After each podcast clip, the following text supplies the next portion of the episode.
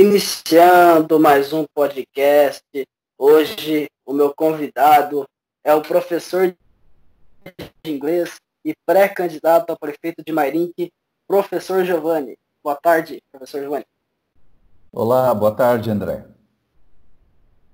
É, antes da, da gente começar, né, anunciar nossa, nossa página no Facebook, o link está na descrição caso você esteja vendo pelo YouTube e meu Twitter, Instagram pessoal. Agora, antes também mesmo de começar, é, professor, pode, pode se apresentar para os nossos ouvintes? Claro, pois não. Bom, eu sou o professor Giovanni de Mairink, é, também conhecido como teacher. Eu dou aula de inglês há 22 anos em Mairink, nas cidades da região. Então, muita gente, eu trabalhei sete anos em São Roque, na escola cooperativa, é, me conhece como teacher. É, e em Mairink eu também trabalhei 10 anos na, numa empresa metalúrgica chamada Agrostal. Bom, eu sou formado em letras, inglês, e depois de trabalhar 10 anos numa indústria metalúrgica, entrei moleque ainda, eu decidi que eu queria ser professor e desde então eu trabalho como professor de inglês e português nas escolas da, de Mairink e região. Eu desenvolvo também na, na escola que é a minha sede do estado, Escola Lelizito, eu desenvolvo um trabalho com um teatro na escola, como voluntário aos finais de semana, onde já há 22 anos eu desenvolvo esse trabalho e fizemos trabalhos maravilhosos com teatro, onde a gente apresenta não só lá na escola Lelizito, mas também é, apresenta nas escolas da região, na, nos teatros da região, já representamos Mairink no mapa cultural paulista. E aí eu tinha é, muitas, muitas reclamações sobre a, a, pouca importância que o poder público dá para a arte, para a cultura. Então, em 2007, é, alguns amigos começaram a me incentivar a entrar na política. Então esse foi o primeiro, vamos dizer assim, que me incentivou, né? A primeira coisa que me incentivou a entrar na política foi é, para lutar pela cultura e pela arte. Aí eu me candidatei em 2008 é, para vereador, não fui eleito da primeira vez, faltaram poucos votos, fui bem votado, mas por poucos votos não entrei. Daí me candidatei novamente em 2012, fui o mais votado da cidade de Mairink.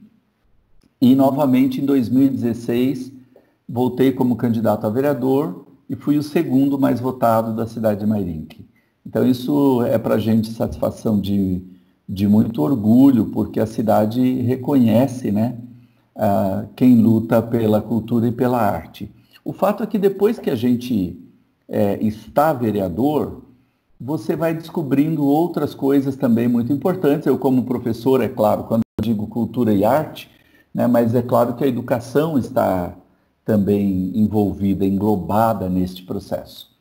O fato é que a gente vai descobrindo né, que a cidade tem muito mais coisas para melhorar, uma série de questões, e isso é que me levou agora, a, depois de dois mandatos, a me candidatar a prefeito. Então, sou pré-candidato a prefeito de Mairink.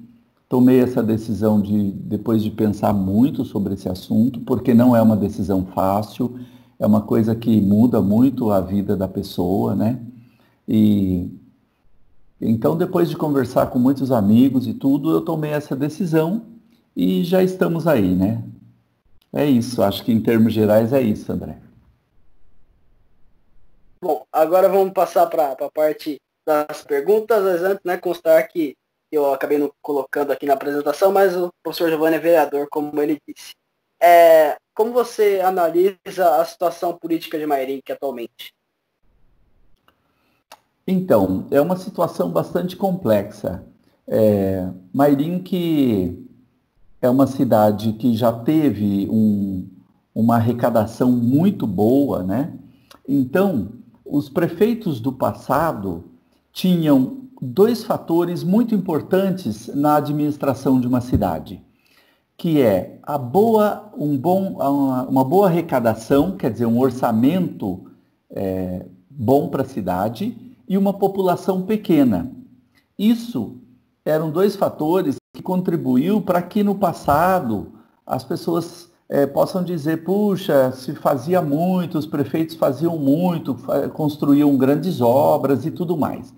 O que aconteceu foi, com a cidade foi que nos últimos, nas últimas décadas, a partir da década de 90 para cá, aconteceram duas coisas, né? Que foi a, a, a indústria foi, foi desaparecendo. É, primeiro, a cidade de alumínio se emancipou em 1992. E depois outras indústrias da cidade foram fechando suas portas. Então, aumentou muito o desemprego e a arrecadação através do, dos impostos né, dessas, que essas indústrias é, traziam.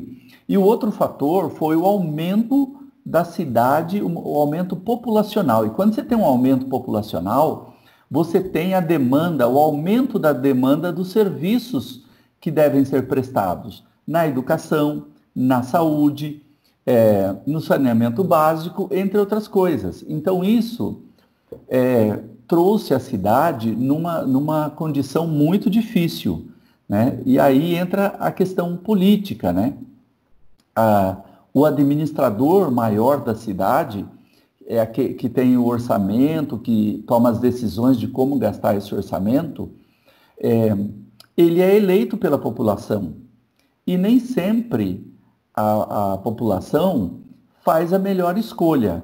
E é o que a gente tem visto aí é, principalmente nesse último governo, né? Se não tiver uma pessoa responsável é, e competente, a cidade anda para trás. É o que aconteceu nos últimos três anos. E como você, como você avalia a gestão do atual prefeito de Mairim, que é Alexandre Peixinho? Então, na verdade, eu sempre é, deixei bem claro lá na Câmara é, a minha posição enquanto a avaliação da, da administração Peixinho. Ela é ruim porque o Peixinho, ele, é, principalmente na questão da, da, da, comunicação com a população, né, ele não dá satisfação das coisas do mandato dele e, e a gente não é só porque a gente se define oposição que a gente é contra o, o prefeito, não. A gente quer ajudar, às vezes, apontando caminhos é, na, na, administração pública, mas um, é, com o peixinho é muito difícil o diálogo. Então, é, não é boa, essa avaliação não é minha, é da população. A população acha, atualmente, a gente acompanha as redes sociais, as falas, as falas que são recorrentes é, a cidade não tem prefeito, a cidade está abandonada, e é, infelizmente se chegou a esse ponto, além da questão da, da, da, o aumento da dívida da cidade. Né? A cidade vem deixando de pagar algumas é, empresas terceirizadas, isso é muito ruim, porque isso vai vai somando e quando se vê é como a nossa casa.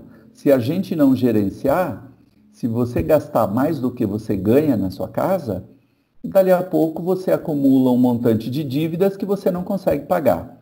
É, é muito preocupante a situação da cidade hoje e qualquer que venha a ser o prefeito, é claro que eu espero que seja eu, mas qualquer que venha a ser o prefeito vai ter que ter muita cautela na, na contratação, na, na, da, nas despesas, porque senão não vai colocar a casa em ordem.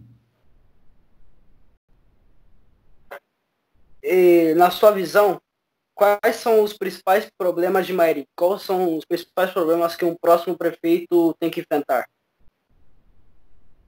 Bom, um deles eu já comecei dizendo que é a questão das dívidas é, vão ficar muitas dívidas.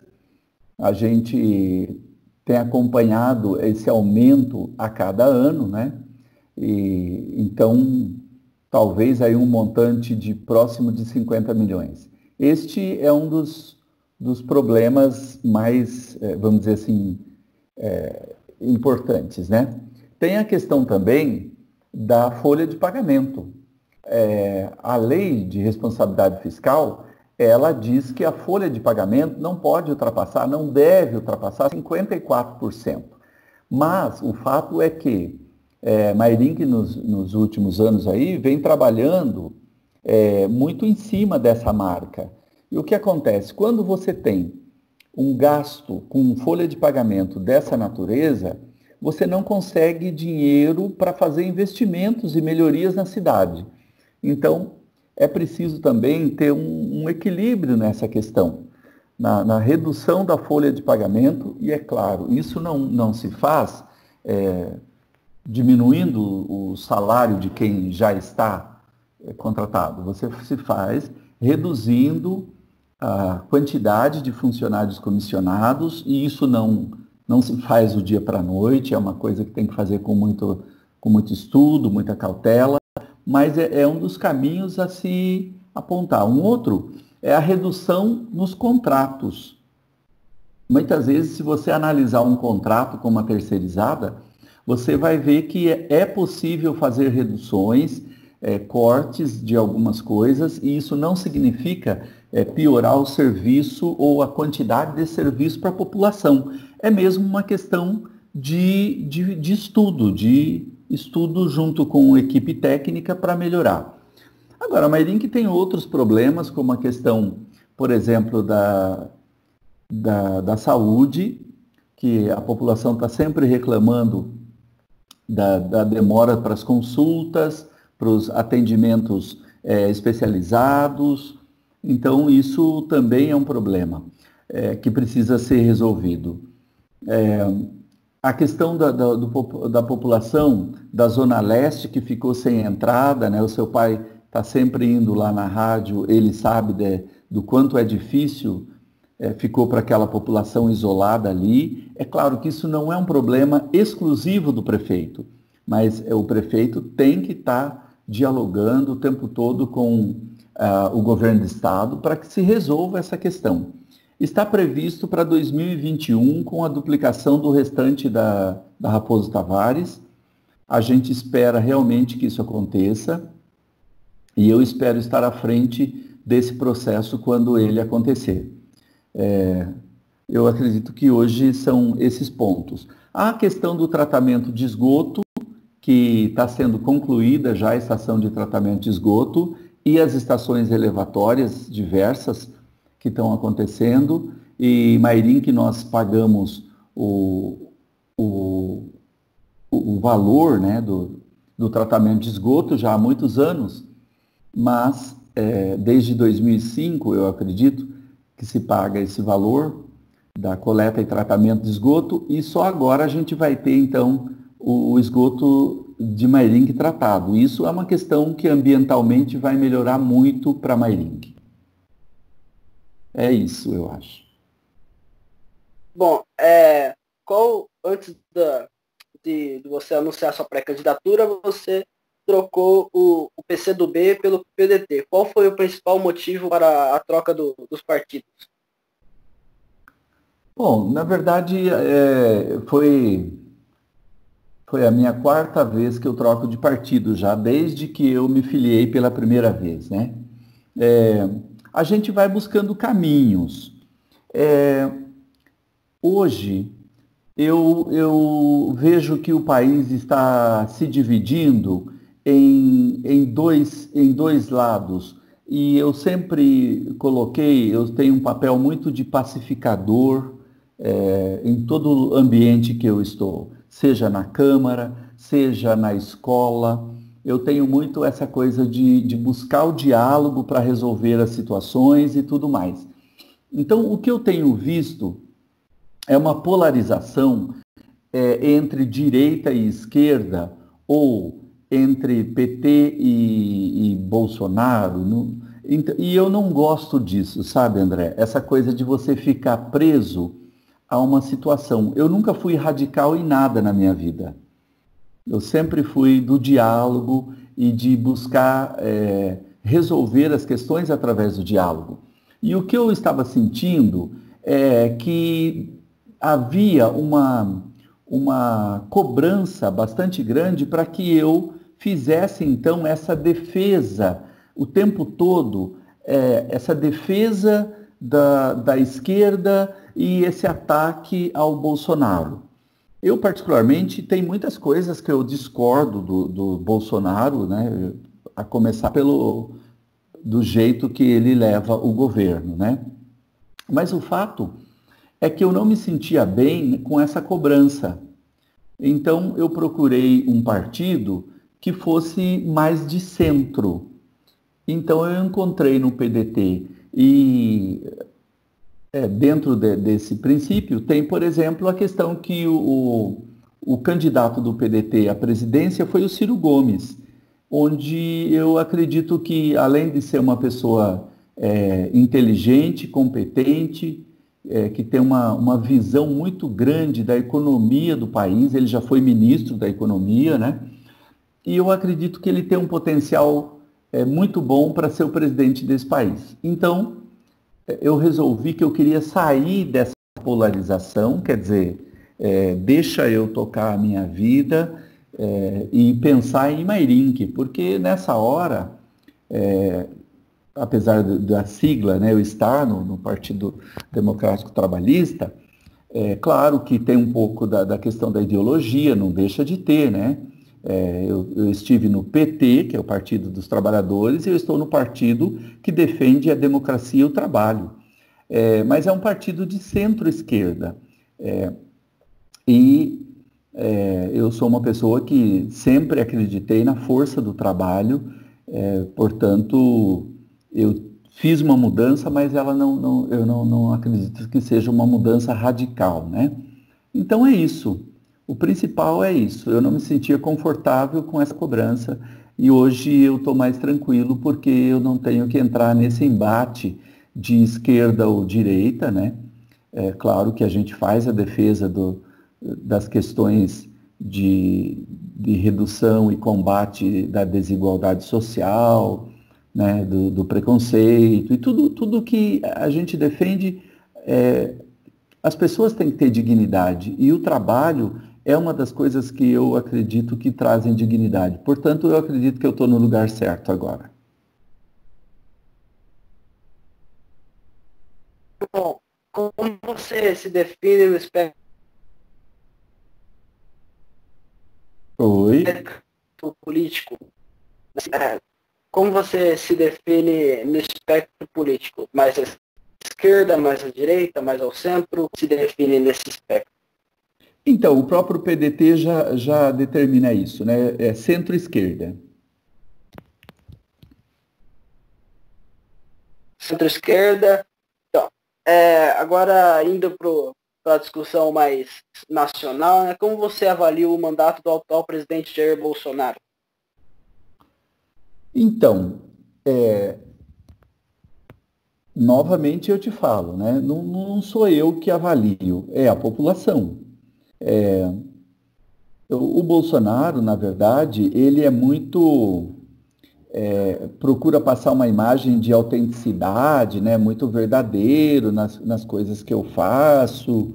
E isso me preocupa bastante, assim, porque é, talvez a, a, gente sempre achou que o, o Brasil estava é, mudando, que tinha caminhado bastante e tudo mais. O fato é que quando a gente vê né, uma, uma grande parcela da população, praticamente 50%, né, é, que foi a votação, né, próximo disso, é, apoiando um candidato que defende o armamento. É, é, praticamente a gente deu um passo para trás. Eu considero um retrocesso, né? Como eu te falei, eu sou uma pessoa pacificadora, eu acredito na força do diálogo. E tem problemas no Brasil, claro que nós temos problemas de violência, e, mas eu não acredito que a arma seja uma solução. Estou dando um exemplo só, né? Mas eu acredito que a educação é a resposta, é a saída para uma série de questões que a gente vê aí, né? Então, é, a gente falou sobre a questão do preconceito, né? Então, é na educação que se resolve essas questões.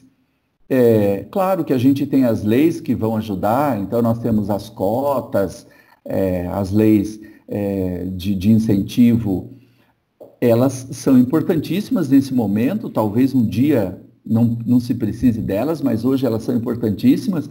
E, e o que a gente tem visto aí é um retrocesso num, numa, num diversos campos, né? seja na questão, é, por exemplo, da educação, nós tivemos aí o congelamento por 20 anos nos, nos gastos de educação e saúde, isso, isso é seríssimo, qualquer país é, sério de primeiro mundo tem um alto investimento em educação. E, como eu te falei, é na educação que se resolve uma série de problemas. Né? Nós temos visto, por exemplo, em Mairink, no, nas últimas semanas aí, é, e, e o, o Alan fez uma reportagem outro dia sobre queimadas. Né? Então, se tem alguém fazendo queimadas, é porque está faltando consciência ambiental. Onde é que eu resolvo isso? Na escola.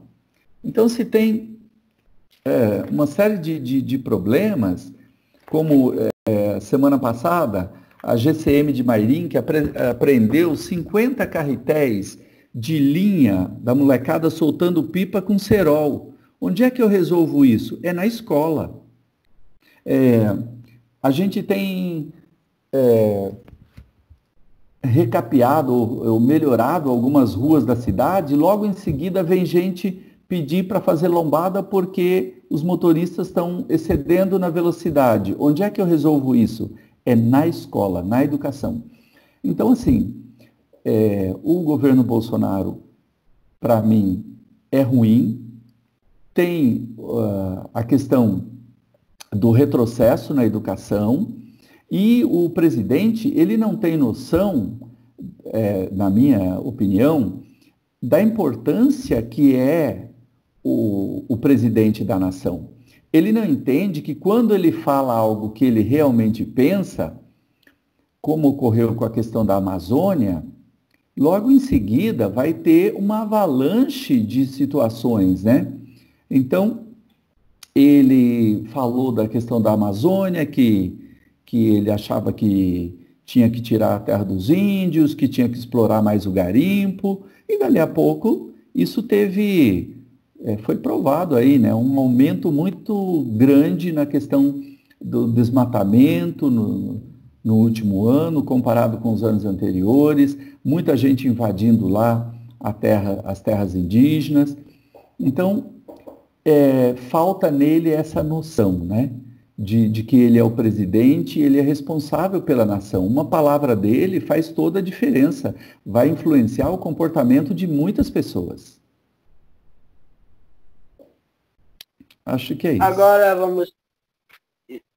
Agora vamos chegando mais perto do final da nossa entrevista. É, a última pergunta: como você avalia o combate ao coronavírus, né? Feito pelo prefeito de Mairink, pelo governador do estado e pelo presidente da República? Bom, isso é um assunto é bastante difícil mesmo. É, essa doença ela pegou todo mundo despreparado, né? o mundo estava despreparado para ela. Então eu sou muito é, cauteloso nas minhas críticas, uma vez que é, ela teve essa questão da, da surpresa. Ora, é, é claro que a gente viu essa avalanche vindo, né? não foi do dia para a noite, mas também, quando eu digo surpresa, é porque é uma, é uma doença nova, que não, não tem vacina, que os sintomas levam a um quadro tão grave que precisa do, da UTI, dos respiradores, né? E é claro que o, o Brasil é, não estava preparado. Então, quando a gente não está preparado é, tecnicamente para dar conta de, de receber os pacientes e cuidar dessa população, você tem que trabalhar na prevenção. Isso é muito importante. E, e os governos que foram omissos é, inicialmente na prevenção estão pagando o preço, né? É, quem achou que, que não ia ser tão forte, é claro, é, tinha que se pautar pelo, pelo país de origem, a China, né? E ver tudo que eles fizeram em pouco tempo. E, e essa resposta rápida é essencial neste momento. É, é claro que a gente tem coisas aí, como o isolamento social e o fechamento dos comércios, que é muito controverso, complexo, uma vez que eu, enquanto administrador, é, mando fechar o comércio, eu sei que eu tenho, é, que eu estou causando aí um, uma questão de, de, geração de renda, é, de gente que depende disso. É, então, assim, é um assunto bastante complexo. É, o, que, o que a gente sente, o governo Peixinho, ele fez o mínimo essencial é, na questão de, de acompanhar os decretos do governo estadual. Ele tem sido né, é, minimamente responsável e, e editando, então, é, reeditando os decretos do governo estadual no que ele está correto, mas eu acho que é, na questão da assistência aos que ficaram desamparados, é, faltou bastante. É, a gente vê que, claro, Mairink, eu já não esperava que tivesse algum centro de atendimento especializado ou é, UTIs preparadas. A gente não tinha isso e não ia ter do dia para a noite mesmo. Isso custa muito caro, né? O fato é que é, a gente tem visto, por exemplo, é, nós temos na rede municipal de ensino muitos alunos carentes, principalmente das áreas rurais de Mairinque.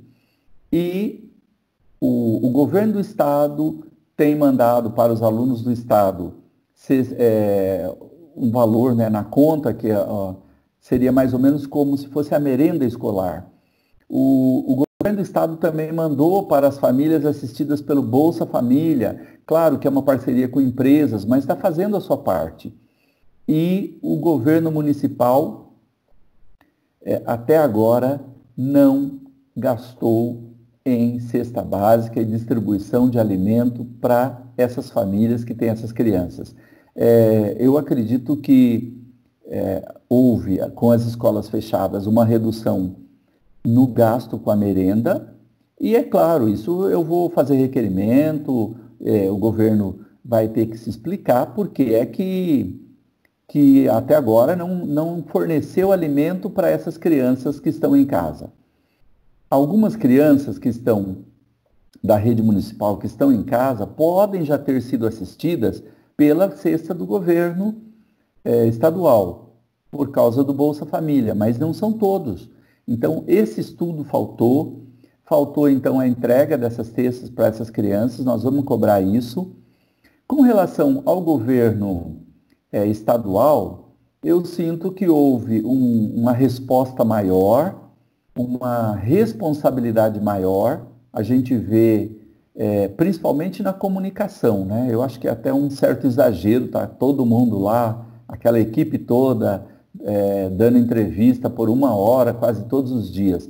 Mas é uma forma que eles encontraram de talvez é, trazer um pouco mais de cautela e, e que a população realmente dê é, importância para isso, né? que é a questão da Covid. E por último, o governo federal é aquilo que eu já te falei do, do Bolsonaro. Né?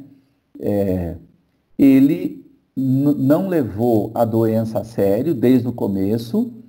O secretário de saúde, que estava tendo é, a, o, o apoio e a confiança do povo brasileiro, ele mandou embora, ele despediu.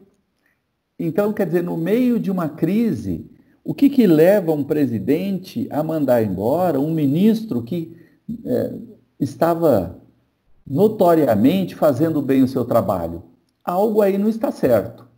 Bom, e o que a gente viu é que o, o, o ministro que o sucedeu, sucedeu Mandetta também, né, o, o Teixe, não ficou Então, é, eu acredito que ele não fez uma boa gerência. É, é claro que tem toda uma rede de técnicos especializados dando apoio, e é por isso que o governo federal não errou tanto. Agora, uma coisa, é, tendo passado, já está acontecendo, mas tem que continuar acontecendo, é, que eu é, apoio totalmente, André, é, depois que passar essa epidemia, fazer uma prestação de contas muito bem feita do dinheiro aplicado na Covid, no combate à Covid. Porque, para mim, corrupção por si só já é algo terrível. Que, que as pessoas têm que estar sempre combatendo, e eu, como educador, faço esse papel há muitos anos como vereador, faço esse papel. Agora, é inadmissível corrupção com dinheiro da saúde, seja para comprar medicamento superfaturado, para construir é, hospitais superfaturados. É, eu vi outro dia, uma, estão desmontando já um hospital de campanha e ele custou 23 milhões. Eu fico pensando que é muito dinheiro para se construir um hospital de campanha. Enfim, o fato é que nesse hospital de 23 milhões foram atendidas 150 pessoas e teve ali três óbitos, que foi em São Paulo, acho que no Pacaembu, se eu não me engano. Então veja você que são, são questões muito sérias. Ou a gente pega isso e leva a sério, é, e tenta mudar esse quadro nesse país, ou então não vale a pena estar na política. Portanto, é uma das coisas que eu deixo mais claro, assim, é, que eu, me motivou e eu estou na política e, e vou continuar até o momento que eu achar que é certo, é o combate à corrupção. Acho que é isso, André. Obrigado. Bom, chegamos ao final de mais um episódio, mais uma entrevista antes de terminarmos, né, professor, gostaria de dizer algo? Eu gostaria de te agradecer, né? É, não nos conhecemos pessoalmente ainda, mas eu conheço seu pai e te agradecer pela oportunidade de estar aqui batendo esse papo e espero conhecê-lo pessoalmente e aí a gente conversar mais um pouco, tá bom? Muito obrigado. Vamos sim, vamos sim. É, então, chegamos ao final. Nossa página do Facebook está na descrição minha, minhas redes sociais pessoais também. Chegamos ao final de mais um episódio, episódio número 19. Muito bem, próximo episódio aí um novo convidado e tchau.